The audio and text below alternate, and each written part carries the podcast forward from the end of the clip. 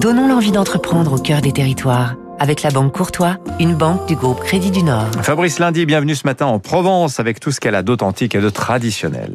Dans cette grande maison aux murs couverts de vignes, au cœur d'Aubagne, rien ou presque n'a changé depuis le 19e siècle. Presque 185 ans d'existence pour la poterie Ravel, autrefois appelée poterie provençale, l'une des plus anciennes manufactures de céramique de France.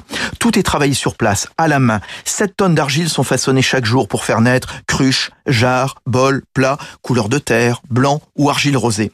Mais le produit roi à la poterie Ravel, c'est le pot, le pot de fleurs ou le pot de jardin. Chaque mois, il en sort 1000. L'objet iconique de 30 cm à 1m20, strié ou lisse, va se retrouver à l'intérieur de la maison, sur une terrasse ou sur la place d'une ville. Certains pèsent jusqu'à 200 kg. Le pot, une alternative en effet à la disparition d'espaces verts. Marion Ravel, cinquième génération, co-gérante avec sa sœur Julie. On a des commandes pour les collectivités locales, comme pour les hôtels, comme euh, pour euh, plein de, de, de, lieux où on veut du vert, on veut avoir du végétal près de soi. En fait, on a besoin de végétaliser nos cœurs de vie.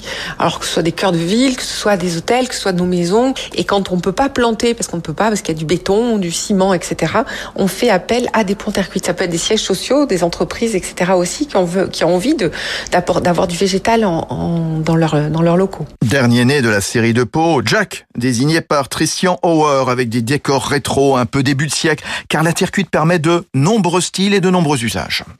C'était Territoire d'excellence sur